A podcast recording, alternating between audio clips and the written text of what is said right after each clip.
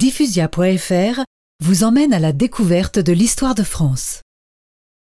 Le 21 octobre de la même année, un nouveau drapeau remplaça le drapeau blanc, qui était la couleur de l'étendard royal.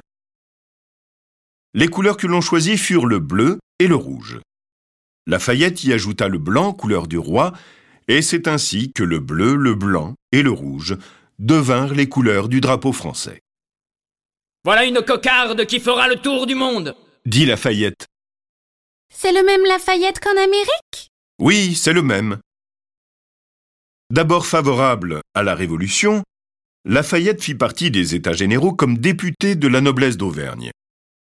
Après la prise de la Bastille, la garde nationale, composée de milliers de citoyens, élut Lafayette comme chef. C'est à ce titre qu'il sauva la famille royale lors de l'invasion du château de Versailles.